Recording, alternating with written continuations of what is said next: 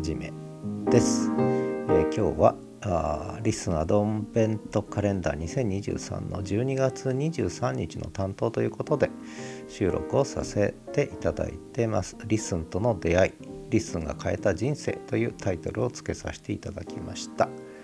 えー、いくつか番組あるんですが Listen to Me という番組で、えー、お話をさせていただきます。というのもこれが実は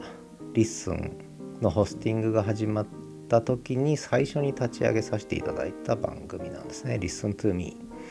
でこれはこの Listen to Me の初回の放送配信を聞いていただくと、まあ、事情はわかると思うんですけれども、まあ、これにもう早速近藤さんからコメントいただいてでさらにこう配信でのやり取りっていうのがね始まったっていうことで本当に新しい展開を感じさせていただいたということでもう衝撃的だったんですね。で私にとっての LISTEN ということなんですけどあのまあ少し分かりやすく、えー、ビジュアルにしてみたんですけど、まあ、SNS をずっとやめてってで今年に入ってから始めたんですね。でノートを始めてでノートをやって文字配信してるうちに音声配信がしたくなってスタンド FM、Spotify と展開してきたまさにその瞬間にポッドキャストを始めた1ヶ月後に LISTEN さんがホスティングサービスを始めたでこれに飛びついたっていうこういう展開なんですね。でまあなんでポッドキャスト始めたのかっていうのはいろんなとこで語ってるんでここでは語りませんが私が LISTEN を知ったのはポッドキャストがはじを始めて7月4日にポッドキャストを始めて12週間経った頃だったと思います。要するに文字起こしですね。文字起こししてくれると無料でいくらでもやってくれるというもうこれで飛びついたんですね最初ね。で RSS を飛ばさせていただいてたらホスティングが始まってでこれはもう使わない手はないということで、えー、そうこうしてるうちに LISTEN がもうメインプラットフォームになってしまったと。でこれはいろんなことを計画してやったというよりも私がいろんな情報発信をしている流れの中にぴったりとっていうか LISTEN さんがこう突然こう目の前に現れてで、えツールとして使わせていただいているうちにこういう展開になってしまった。いうことなんですね。でやっぱり私にとって一番大きいのはあのキーボードで打たずに喋っちゃえばいいってで自分の脳みその中にあることをとにかく文字として見える化してくれると見える状態にしてくれると AI がかなり精度高くね文字起こししてくれるってこれがやっぱり良かったんですね私にとってはね何よりもね。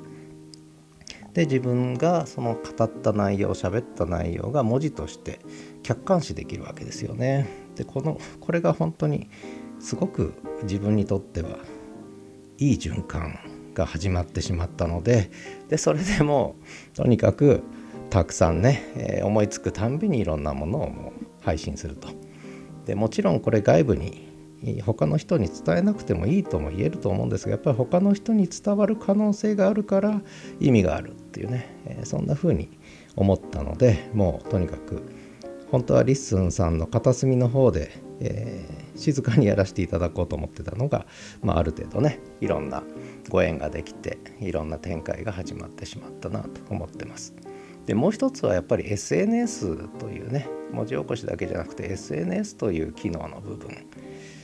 でいろんな出会いとご縁をいただいたなと思ってこれもとても感謝してます。あの近藤さんはじめいろんなチームの方ですね、えー、本当にこれは楽しませていただいたなと。で SNS 自体にやっぱりこうまあ嫌気がさしてたわけじゃないですけどあんまりこうワクワク感を感じなくなっていたところにもう本当に10年ぶりぐらいにワクワク感。20年ぶりじゃないね。20年ぶりぐらいになるかな。やっぱり私今60歳になったんですけど40代の時が楽しかったんですね。今から20年ぐらい前が。SNS が楽しかった。でその時の感覚が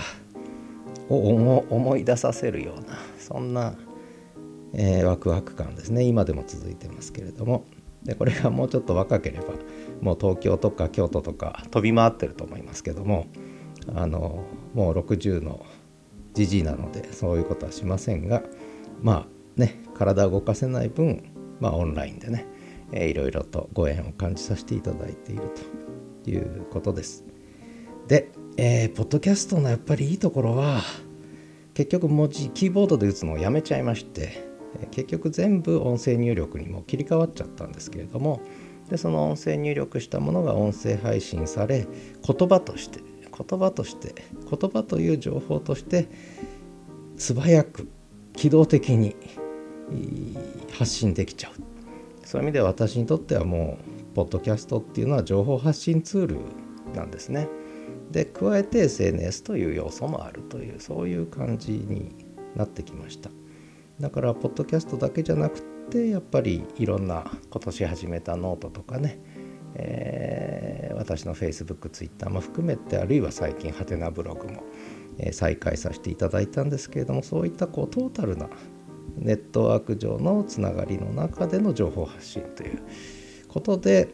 一番こう最強ツールとしてのポッドキャストであり LISTEN というそんな形で使わせていただいてます。本当に感謝してます。で、まあ、プレミアムプランプランも始まったということでどういう使い方になるか分かりませんけれども早速いろいろ実験をさせていただいてます。で今後のプレミアムプランのね改善、えー、も結構期待してたりします。で私にとってはあのポッドキャストっていうのは単なる遊びじゃないんですよね。遊びの要素もあるんですけど遊びじゃない。じゃあ仕事かっていうと仕事でもないんですよね。遊びでも仕事でもなくて何かって言ったらやっぱこれは人生なんですね。これが人生っていうと変な言い方ですけど。やっぱこういう情報発信自体がもう人生そのものになってる。で人生だからもちろんその中には遊びの部分もあるし仕事の部分もあるしもう本当ある意味トータルな人生、えー、脳の脳みその中にある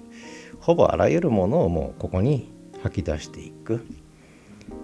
まあね余命残りわずかですのであと何年発信できるか分かりませんが、まあ、自分の中では10年長くて10年。でやっぱりここに置いておけるものは全部吐き出していく。こうと脳みその中しまって墓場に入ってもしょうがないので脳みその中にあるものは全部吐き出していこうとでそこでたまたま出会いやご縁があったらそこでやっぱりコミュニケーションすることで何かねお互いにいろんな意味でこう気づきや学びがあるとあるいは喜びや感動とかね、えー、喜怒哀楽があるといいなと思いながらあのやらせていただいてるってことです。まあ、そういう意味ではあの本当にこのワクワク感ね本当に10年ぶりぐらいのワクワクワク感をこう思い出させてくれたリスンさんには感謝してますしもう開発をねもう一手に引き受けながら日々更新されてる近藤さんと出会えたことっていうのは本当に感謝してますしあのこれからもねあの騒がしいかもしれませんがあの続けさせていただきたいなというふうに思ってます。でまあリアルなつながりね、えー、になったらもっと嬉しいなと思いながらまあこれもオンラインとはいえリアルなつながりなのでまあ十分満足してるんですがやっぱりね、えー、冬の雪の札幌とかね、えー、夏の涼しい札幌とかね、えー、広いでっかい北海道とかね美味しいものもたくさん食べれる北海道とかね、え、で札幌北海道にはどうもまだリッスンユーザーがほとんど、えー、いないということなのでちょっとその辺は寂しいなと思いながら、えー、北海道県の東一郎君と、えー、2人静かにねあのちまちまと情報発信しながらあの楽しく生きていきたいなと思ってます。えー、もしねいろいろこれからもご縁ができるようでしたらいろんな形で絡んでいただけたら嬉しいなと思ってますし、まあ、今日はとにかくアドベントカレンダーということで参加させていただきありがとうございました。明日はクリスマスイブ明後日は、えー、クリスマスということで最後の鳥は、えー、ね楽しみですね、えー、そんな、え前座の最後ぐらいになるのかなと思いながらも、まあ、たまたまこの日がちょうど都合良かったのでやらせていただきました。今後ともどうぞよろしくお願いしますということで12月23日担当始めるキャンパスの始めでした。今後ともどうぞよろしくお願いします。ではまた。